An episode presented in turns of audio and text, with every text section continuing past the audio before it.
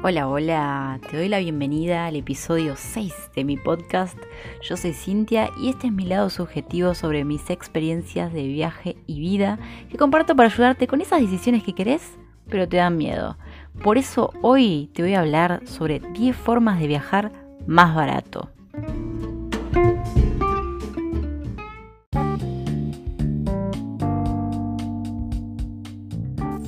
Este es el lado C de la vida y los viajes.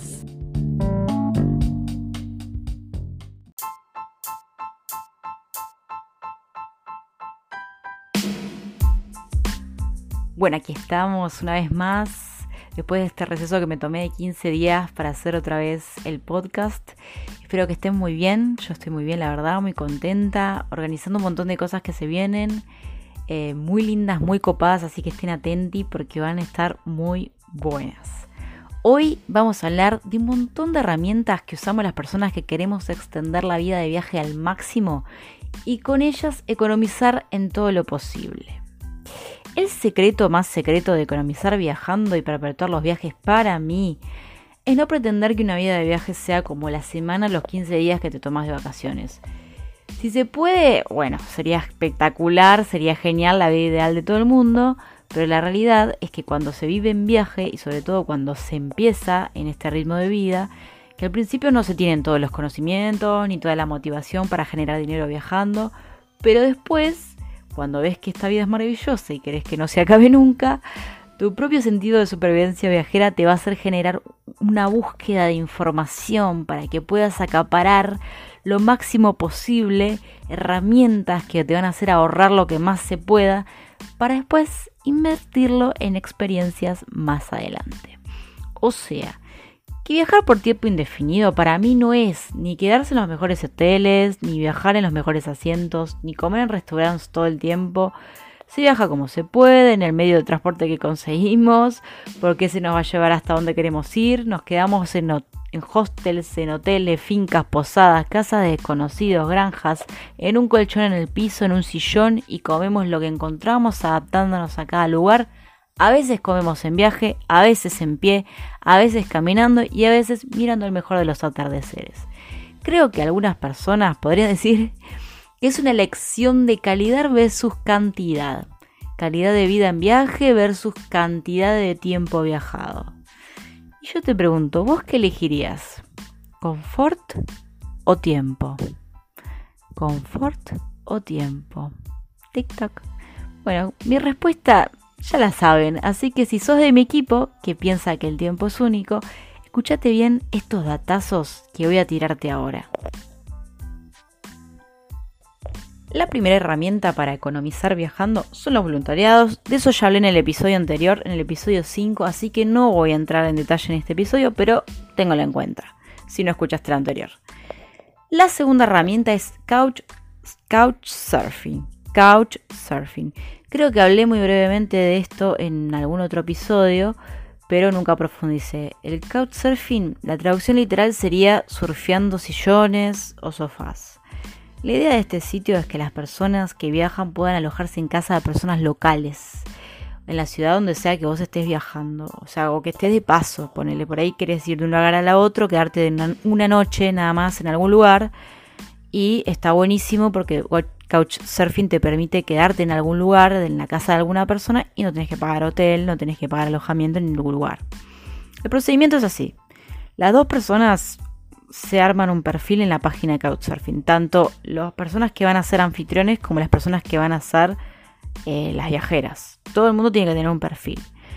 Con fotos, detalles eh, de lo que estás haciendo. Cuanto más detallado sea mejor. Porque es una especie de carta de presentación. Entonces, para tener credibilidad, cuantas más fotos y datos agregues, mejor va a ser para que te elijan. Tanto como anfitrión como viajante. Entonces, ley viajantes, buscamos y vemos si la persona tiene disponibilidad, la contactamos y esa persona nos recibe en su casa y nos da un lugar en donde pasar la noche. O noches, de acuerdo a cuánto tiempo te quieras quedar. Es genial porque la verdad es que no pasa absolutamente nada en la plataforma, no te pide nada, nada para que vos ingreses, nada más que tus datos. Em, Igualmente, si vos querés ser miembro verificado, que nada más te parece un cosito en verde y te da como más seriedad, más credibilidad, porque pagaste, lo podés hacer, pero en realidad no es una condición para que vos uses la plataforma, lo cual es genial. No me acuerdo cuánto es bien el monto que tenés que pagar, porque no lo miré nunca, porque lo usé siempre gratuitamente. Eh, pero bueno, si quieres pagarlo, lo puedes hacer y si no, no. Entonces, es bueno porque no tenés un gasto fijo, pero que no haya que pagar nada obligatoriamente no significa que sea completamente gratis. Porque es como que algo le tenés que devolver a la persona que te está alojando.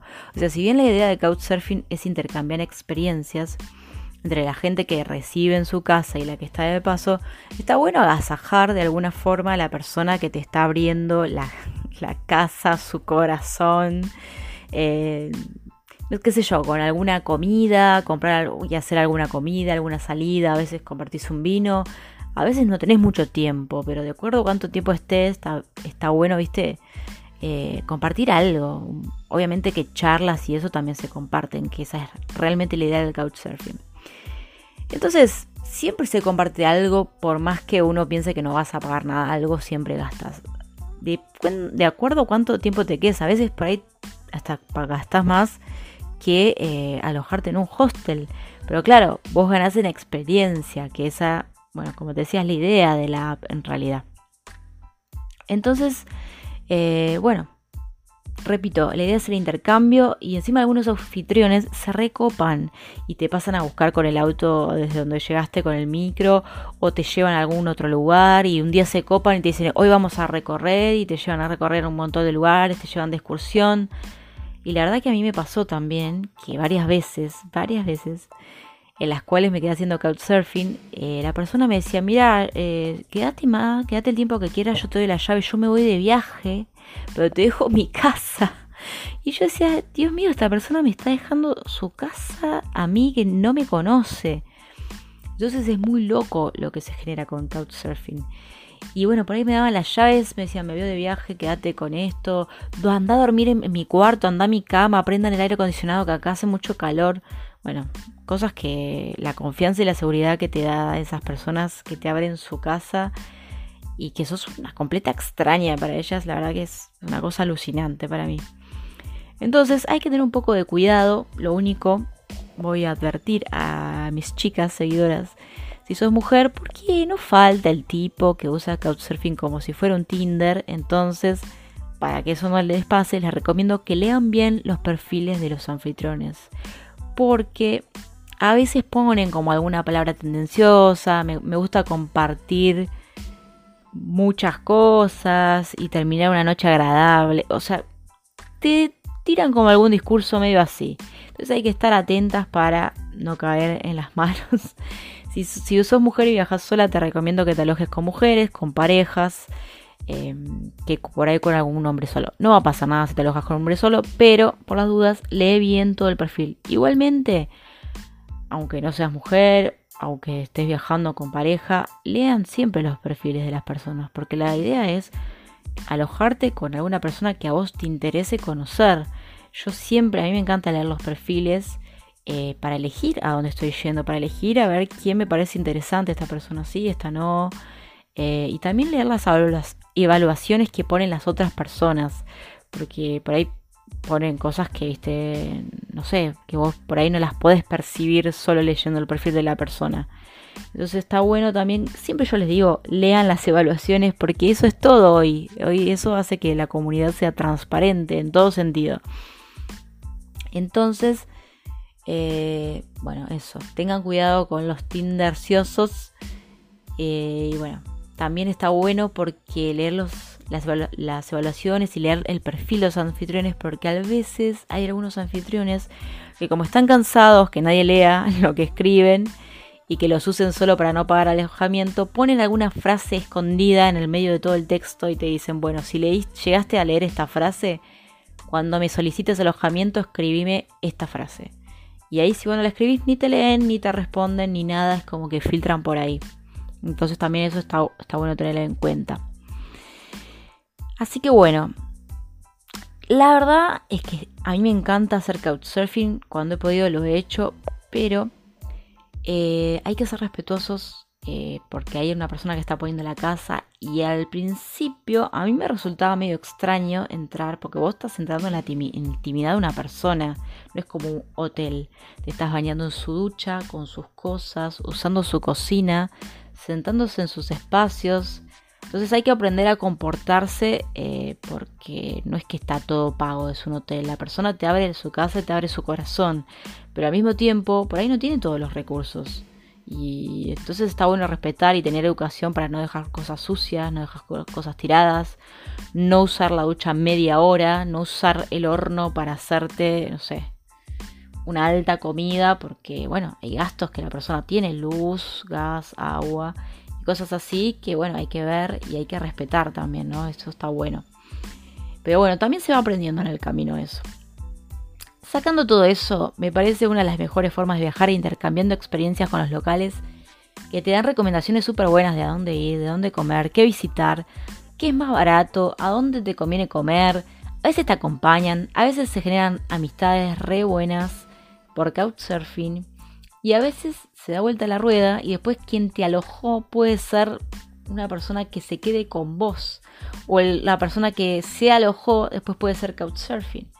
Entonces está buenísimo porque es una rueda mágica que va girando.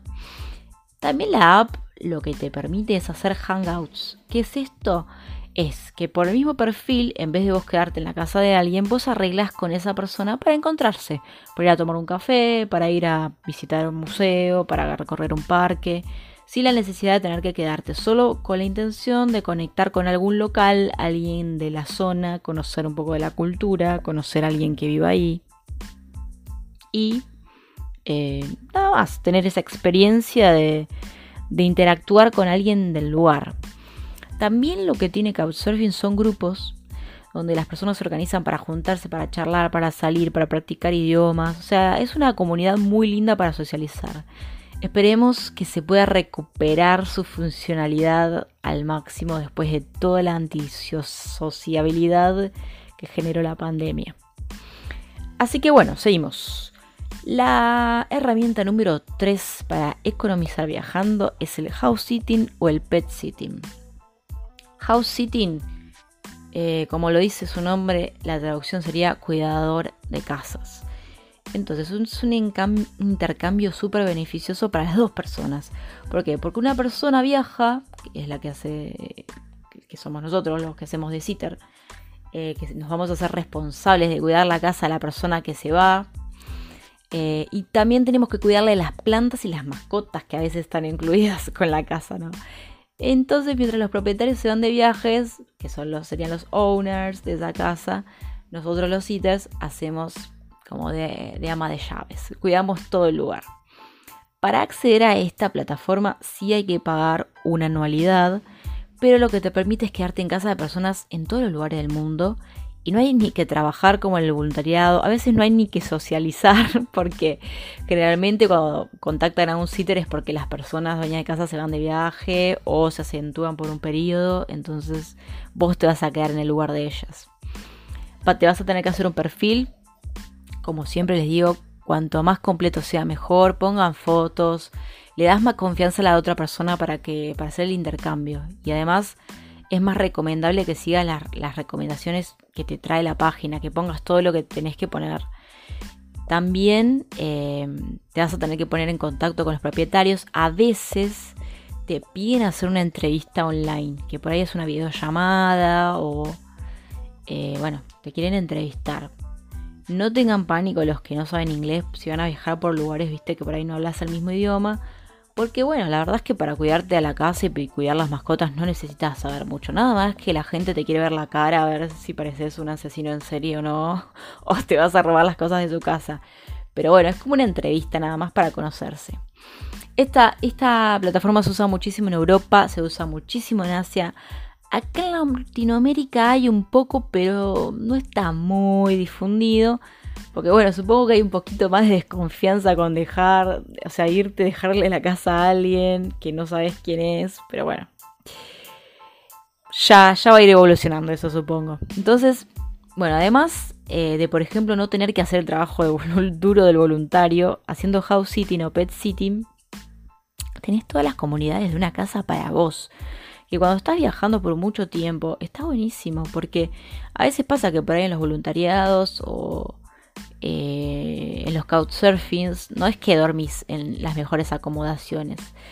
Pero acá sí, porque te quedas en la casa de una persona. Entonces, generalmente tenés una cama que está buena, tenés una sala de estar, que, viajando casi nunca tenés una sala de estar para vos, una tele, una buena internet. Entonces, está bueno también como experiencia vivir eso. Eh, los trabajos en general que vas a hacer es cuidar a las mascotas. La mayoría son perros y gatos. Hay quien tiene un loro, un pajarito, una tortuga. Tenés que darles de comer, sacarlos a pasear, eh, higienizarlos, cuidar las plantas, tener la casa en orden. En definitiva, es eso. Organizar las mascotas y las plantas. La ventaja eh, también es que puede ser en lugares céntricos, en grandes ciudades, lo que te permite ahorrar un montón, porque, o sea, el hecho de que por ahí vos estás viajando por su cuenta y te querés quedar en un hostel para, para ahorrar, y los hostels en realidad están alejados de la metrópoli, entonces que son más baratos y acá por ahí podés conseguir un lugar que está en una city súper cosmopolita, con muchas comodidades y ahorrar también en viáticos porque estás en pleno centro y tenés todo súper cerca. Así que esta herramienta es buenísima. Yo todavía no la usé porque viajé todo por América Latina y acá no hay mucho, pero está en mis planes a futuro poder utilizarla. Hay un montón de plataformas de house sitting, así que no les tiro ningún nombre porque no probé ninguna y no quiero recomendar algo que no sé pero sé que incluso hay algunas que funcionan mejor en un país que otro, así que investiguen muy bien antes de ir a ese país cuál es mejor en ese destino. La herramienta número 4 es Hotwire. Esta la conozco hace muy poquito y tiene una forma de reservar habitaciones en hoteles que es como muy inusual. ¿Cuál es la onda de Hotwire? Es que vos haces una reserva sin saber dónde te vas a quedar. Sí, bueno, parece como súper loco, pero ahora les explico bien cómo es. Ellos te aseguran un precio y te ponen como tres o cuatro opciones.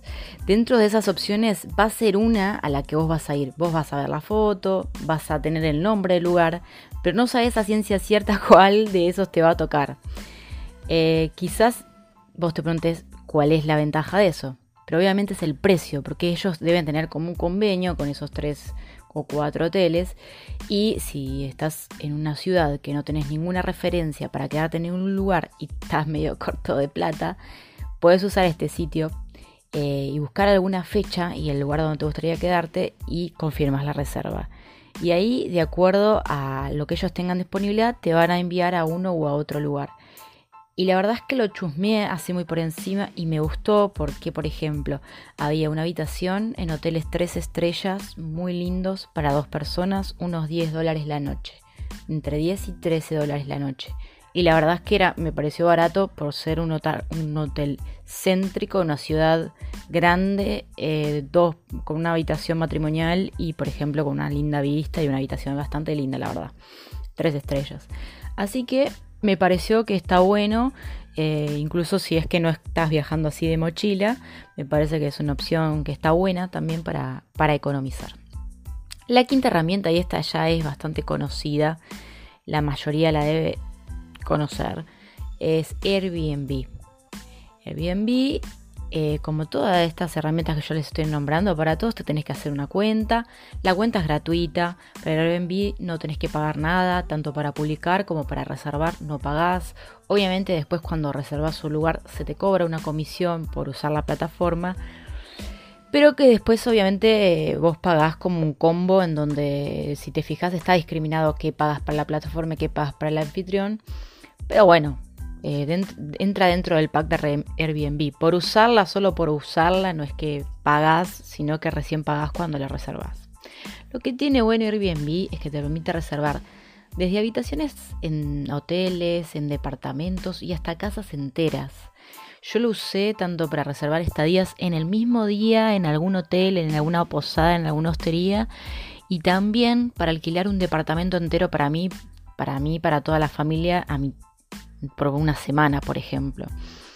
Lo que tiene bueno, lo copado, es que eh, al reservar una casa entera, vos te ahorras un montón, porque son amobladas, te podés cocinar, dividís los gastos entre las personas, y bueno, como hay bastantes ofertas dentro de esta modalidad, o sea, la mayor oferta y bajan los precios, a veces te conviene alquilar una casa por esta que por ahí ir buscando en una ciudad eh, por una inmobiliaria donde alquilar. Aparte, a veces también tiene descuentos para las personas que se hacen nuevos usuarios y para quienes recomiendan la app. Así que por ahí también se economiza un poquito más reservando por ahí con alguno de esos descuentitos. Otra herramienta para economizar son los free tour. Esto no tiene nada que ver con hospedaje, pero si vos estás en una ciudad y querés recorrerla, querés descubrirla, querés eh, que alguien te acompañe, tener un guía para, aunque sea recorrer, no sé, el, circuito de la ciudad o la parte histórica o hacer un, no sé, un recorrido a pie, hay un montón de, empresas que están en internet, que, se, que por ejemplo Free Walking Tour es la que yo más conozco. Eh, hay un montón, la verdad, ahora no se me vienen los nombres, pero... Um, son sites donde vos entrás, te fijas la ciudad a la cual querés hacer el tour gratuito y hay una persona que es un local o es una persona que también viaja o por ahí también es una persona como yo que está viajando y quiere hacerle un tour a otras personas que habla el idioma. Hay tours que por ahí son en tu idioma o la mayoría los hacen en inglés por el turismo. Y esta, y esta, esta página conecta personas eh, para eso, o sea, conecta a las personas que van a hacer el tour con el guía o la persona que va a ser de guía. Entonces está buenísimo porque es una opción en donde vos contratás como un paseo que es gratis, pero siempre la persona a la que es guía pide como una contribución, pero aunque en realidad lo está haciendo re de onda y está bueno tirarle algo, pero viste, no, es como que vos estás obligado a pagarle pero como un mínimo de 2 euros. Algunos te piden, algunos te piden más, de acuerdo al, a la extensión de tiempo que lleva el tour. Pero a mí me encantó, la verdad que es una opción súper buena porque a veces por ahí puedes contribuir con lo que tengas, no importa, no te ponen un monto fijo y así un poco le devolves a la persona como para que tenga para tomarse un café, aunque sea una cerveza.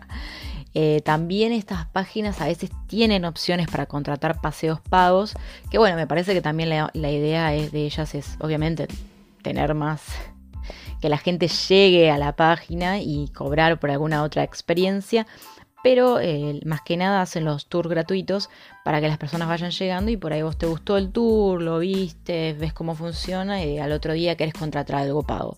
Igual me parece una muy buena forma de conectar, ofrecer primero algo gratuito. Así que seguimos. Otra herramienta para economizar es el BlaBlaCar. Esta herramienta es de transporte. Fue una aplicación súper revolucionaria. La verdad que yo escuché hablar de ella en 2017 en Europa cuando estaba haciendo la fila para entrar a la iglesia de San Pedro. Pero no la llegué a usar, la verdad, en Europa porque usé más transporte público. La verdad es que me tenía que hacer una cuenta y no tenía el teléfono, bueno, bla.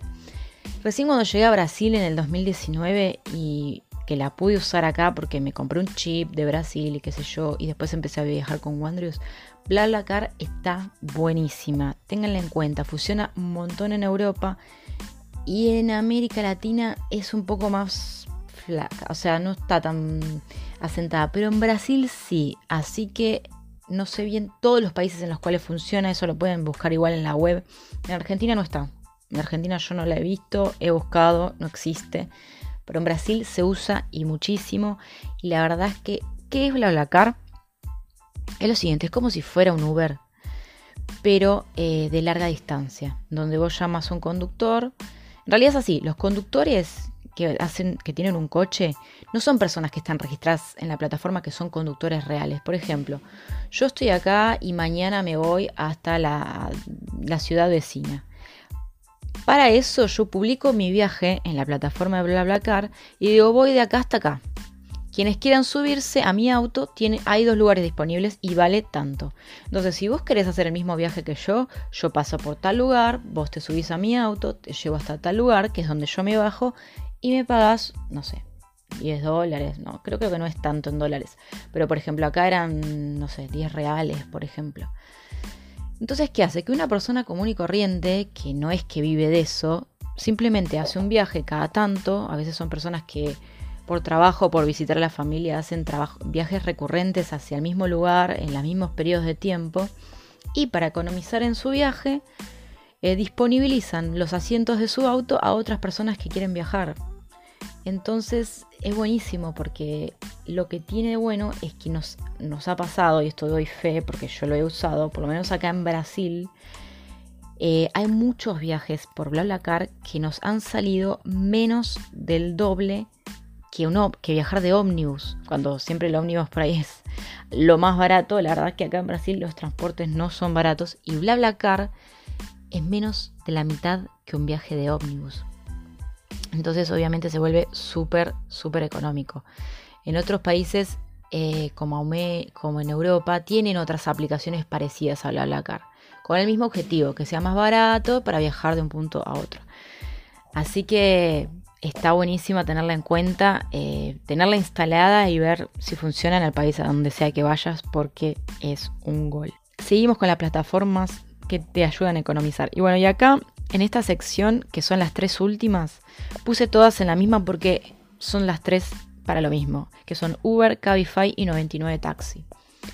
Son todos parecidos, son útiles para desplazarnos, ya la mayoría conoce lo que es Uber, si no escucho hablar, es una especie de servicio de transporte en donde vos contactás a un conductor a través de tu celular, el conductor te pasa a buscar por tu casa o por la dirección que vos le indiques y te lleva a destino todo marcado antes por el celular, donde vos le ves el perfil, donde vos ves los viajes que ya hizo, donde vos la ves la trayectoria y lo podés evaluar también.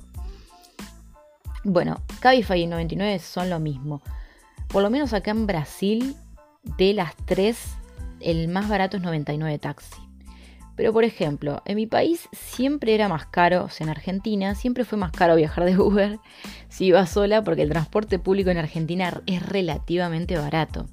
Pero, por ejemplo, en Brasil me pasó lo contrario. A veces ir de Uber de un lugar a otro es más barato que tomar un bus, un colectivo.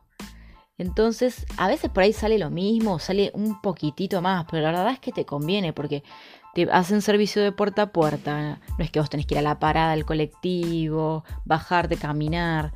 este servicio desde puerta a puerta, viajas confortable, viajas privado. En estos tiempos de, de coronavirus fue más que bueno tener un servicio privado con todas las restricciones y todas las tomas de medidas necesarias eh, incluso algunos conductores ponían un plástico entre el conductor y los pasajeros, alcohol en gel, ventanas abiertas. Así que la verdad que por lo que vale, acá conviene muchísimo. Entonces, bueno, si van a venir a Brasil, les recomiendo, y más si van a viajar a cualquier lugar del mundo, tengan instalado Uber y Cabify y fijen dónde se está, dónde está promoviéndose 99 Taxi, que en realidad es de Brasil, eh, nació en Sao Paulo, pero ya se está extendiendo, ya está por casi todo Brasil y cuando yo llegué estaba en algunas ciudades nada más. Y bueno, la idea de la empresa también es extenderse al exterior. Así que bueno, este, tengan instaladas esas aplicaciones porque la verdad que les salvan un montón la vida. Incluso cuando no consigues transporte público, incluso cuando estás en algún lugar que no sabes cómo volver, te llamas un Uber, un Cabify 99 y te llevan por muy pocos pesos. Incluso también hay promociones dentro de las apps. Así que está buenísimo. Y para Brasil les recomiendo instálense 99 Taxi, que es un gol.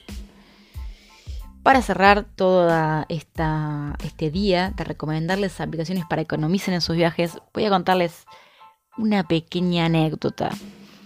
Hay una palabra que creo que fue el único verbo que aprendí, primero en inglés que en mi propio idioma, que es to procrastinate, o sea, procrastinar. Entonces, si con toda esta info no te dejas de procrastinar, y empezar a planear tu futuro viaje, yo ya no sé más qué hacer. ¿eh? No sé más qué hacer, no sé qué más decirte. Así que dale, vamos, deja de procrastinar, dale, ya, ya, ya. Empezá a esquematizar lo que sea que te motive. como te decía al principio, que si sos de mi equipo que piensa que el tiempo es único, te digo que ahorrar viajando es genial porque te permite viajar por mucho más tiempo. Y además, el dinero nunca va a ser tan valioso como cada minuto de tu vida.